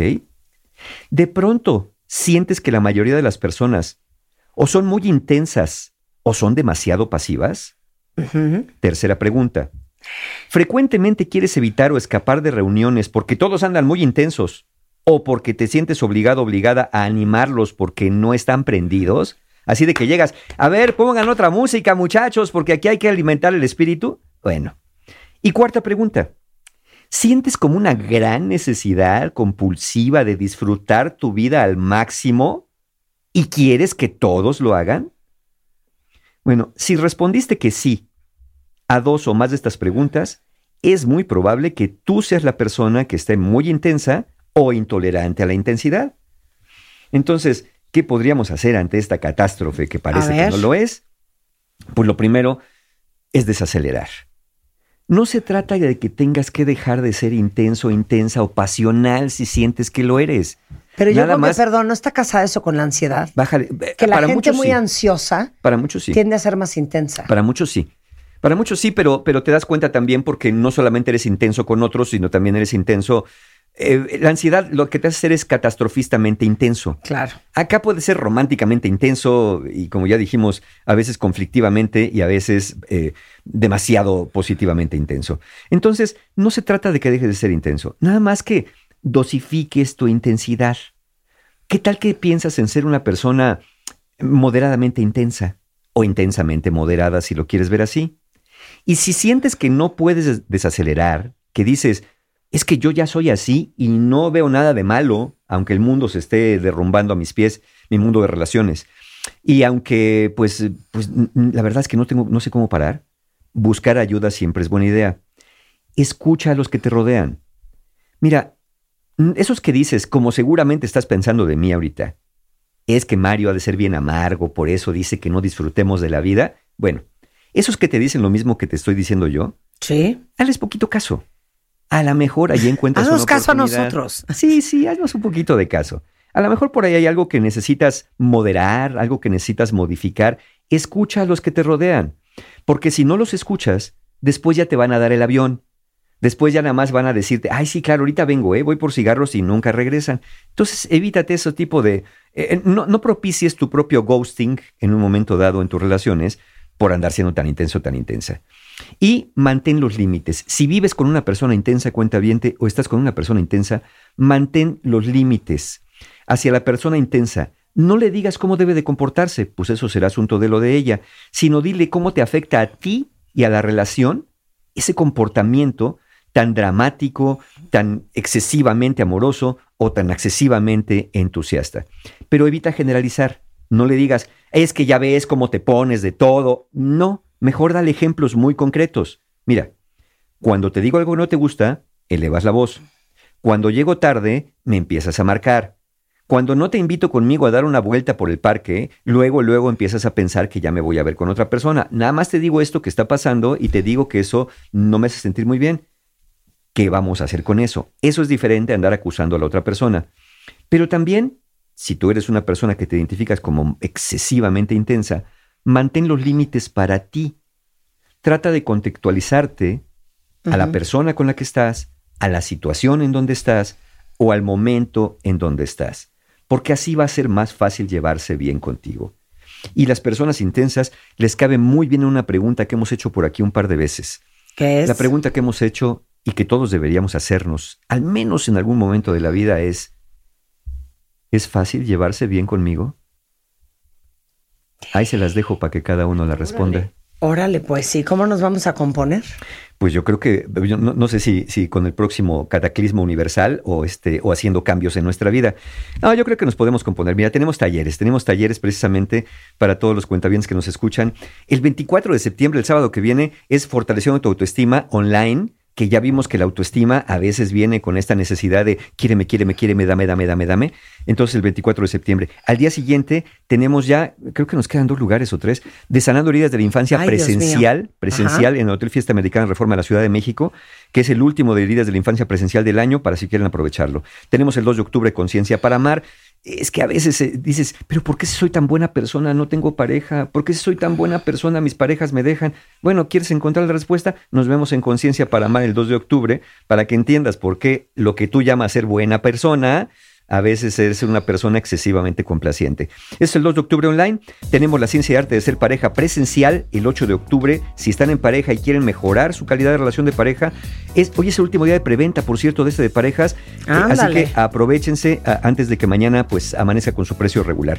Y después cerramos octubre con el viaje del héroe, mi taller favorito online, 23 de octubre.